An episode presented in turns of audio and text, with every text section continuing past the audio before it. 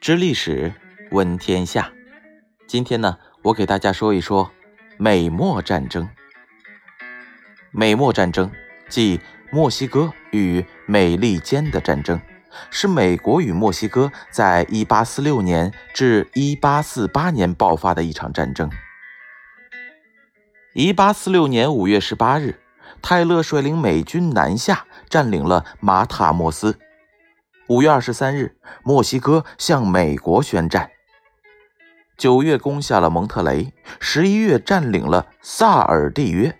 同年六月，卡尼率领美军一千七百人西进，夺取了墨西哥和加利福尼亚。一八四七年二月，泰勒部署在布埃纳维斯塔的部队击溃了墨军总统圣安娜率领的墨军一点四万人。三月。美军的总司令斯科特率领一万美军在墨西哥湾维拉克鲁斯登陆。二十九日，美军攻占了维拉克鲁斯。四月十八日，美军击溃了墨军总统圣安娜主力和参谋部。五月五日，美军占领普埃布拉，逼近墨西哥城。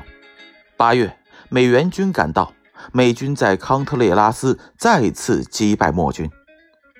双方进行和谈。九月七日，谈判破裂。九月八日，美军向墨西哥城发动进攻，被击退。十二日，美军占领了城外高地，炮轰城墙。经过一天的激战，美军在十四日攻入了墨西哥城。十六日，控制全城，实行军事管制。十月，墨西哥总统被免职。一八四七年十一月十一日，安约当选墨西哥临时总统。一八四八年一月，双方开始和谈。二月二日，双方签订合约。墨西哥割让德克萨斯、新墨西哥、加利福尼亚。一八四八年六月十二日，美军撤出墨西哥城，战争结束。美国通过这场规模不算很大的战争，夺取了两千三百万平方公里的土地，一跃成为跨大西洋和太平洋的大国。美国从此获得了美洲的主宰地位，但美国也付出了惨重的代价：死亡一万三千两百八十三人，伤病而死亡的人达到了一万一千五百五十人。伤四千一百零二人，消耗资金九千七百五十万美元，墨西哥丧失了大半国土，大伤元气。美墨战争的战争背景源自于美国经济的发展。一七七五年至一七八三年的美国独立战争，既是一次民族独立战争，也是一次资产阶级革命。美国在一七八七年颁布宪法，这时它便已经是屹立于世界之林的一个现代国家了。美洲殖民地建立之初，就是一个以农业中产阶级为主体的社会。为了实现其理想的农业社会，移居者们有着不断向西扩展的无限动力。与此同时，新兴的美国外部环境并不宽松。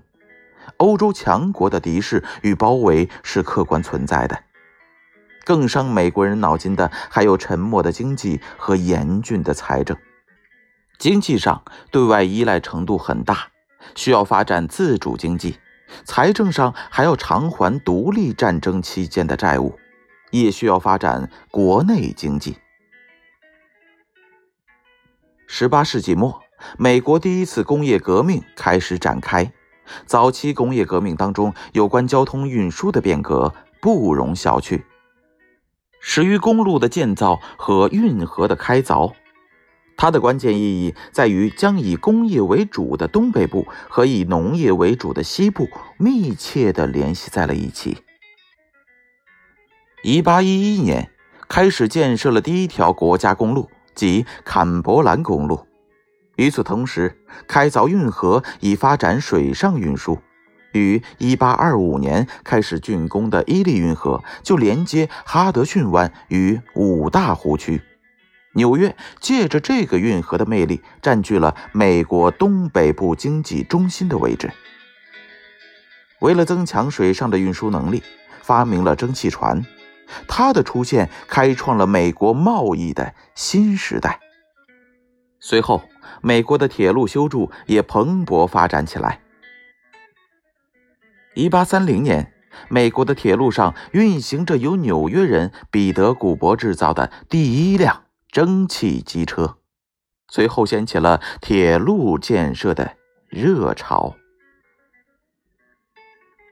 战争背景之中，不乏存在扩张思潮的泛滥。十九世纪四十年代的美国，素有“暴风雨的四十年代”之称。一八四六年至一八四八年美墨战争之际。在美国国内弥漫着一股扩张主义思潮，称之为“天定命运论”。这一思想主义包含了三个方面的含义：一为美利坚合众国建立的必然性；二为美国领土扩张的合法性；三为传播民主制度的神圣性。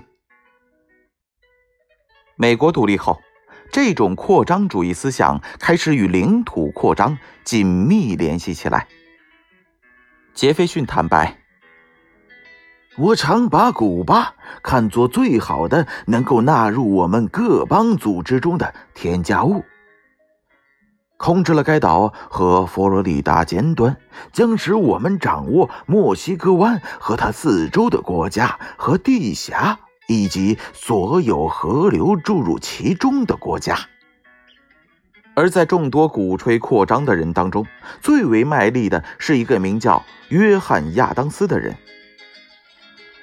早在1787年，他就公开宣称，美国的命中注定要扩张到全球的四分之一的北部。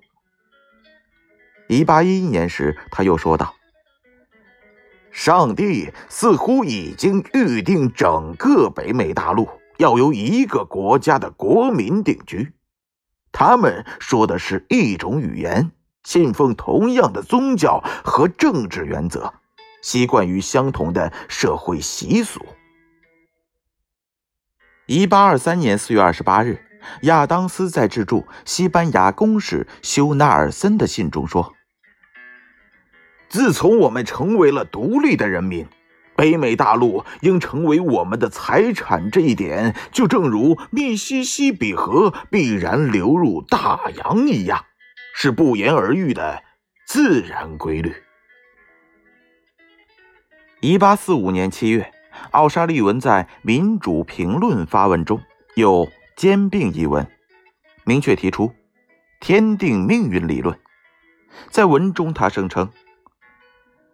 我们的天定命运，是拓展到上帝为我们年年增值的几百万人的自由发展所指定的整个大陆。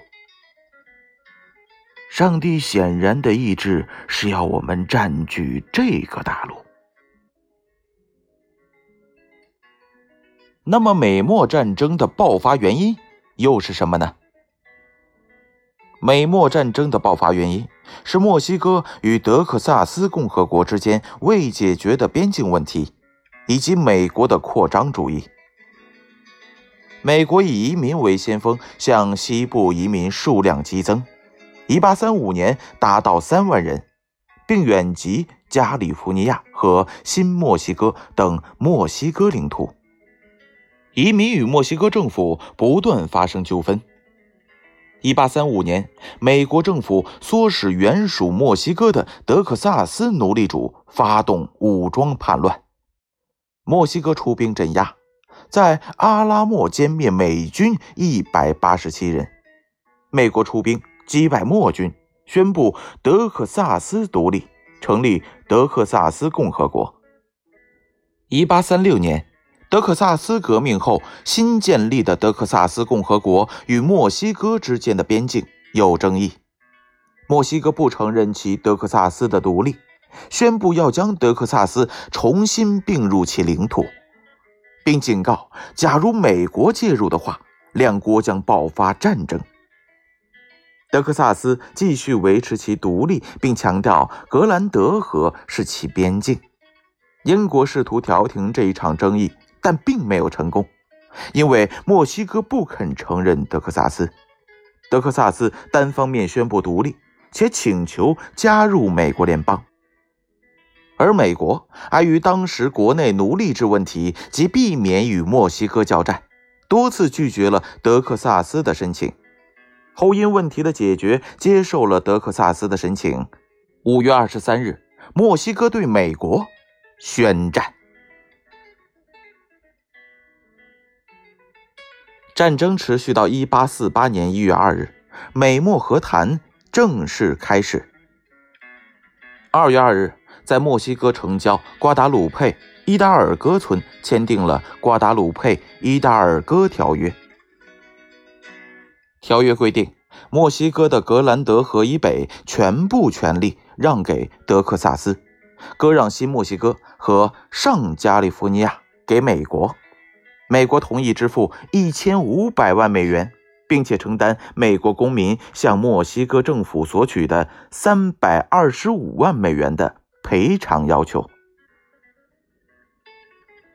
美墨边界线画在沿格兰德河到新墨西哥以南，由此向西和西北，沿希拉河和科罗拉多河，并由此沿上下加利福尼亚线，直到太平洋。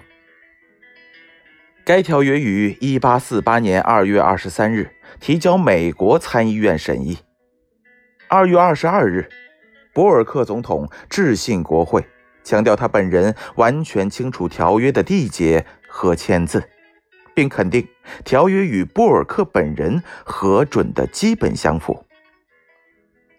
三月十日，参议院以三十八票对十四票的多数批准条约。五月三十日，美墨双方交换了批准书。七月四日，博尔克总统发表文告，宣告条约正式生效。根据条约，美国获得了加利福尼亚，下加利福尼亚半岛仍属墨西哥，内达华、犹他的全部地区，科罗拉多、亚利桑那、新墨西哥。和怀俄明部分地区，墨西哥割让了本国一半以上的领土，一百九十万平方公里。作为补偿，美国付给墨西哥一千五百万美元，和放弃墨西哥所欠下的三百二十五万美元的债务。该条款完全是胜利者对失败者的凌辱。这也是近代历史上战败国向战胜国割让领土总面积最大的条约之一。连美将格兰特也承认，这场战争是强大民族对弱小民族所进行的最不正义的战争之一。